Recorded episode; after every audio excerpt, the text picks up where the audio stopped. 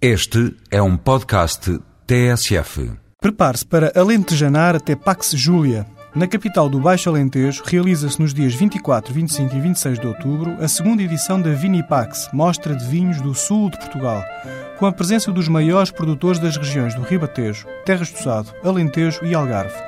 Serão perto de uma centena de expositores no pavilhão principal do Parque Ferial de Beja.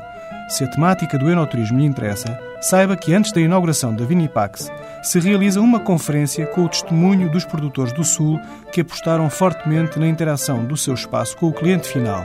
Malhadinha, Esporão, Casal Branco, Gros, Rossim, entre outros produtores, apresentarão os resultados de um ano de proximidade entre o vinho e o turismo.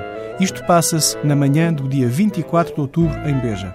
Seja como for, não falta a Vinipax, iniciativa centrada nos bons vinhos do sul de Portugal, território que lidera as preferências dos consumidores portugueses. Saiba que uma em cada duas garrafas de vinho de qualidade consumidas em Portugal contém vinho do sul. Reserve o fim de semana de 24, 25 e 26 de outubro e encontre-se connosco e com o vinho em Beja.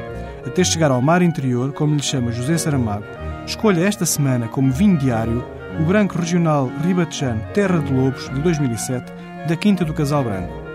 Para vinho de calendário, opte pelo branco Herdade da Comporta Antão Vaz, um regional Terras do de 2007, com produção de apenas 3 mil garrafas.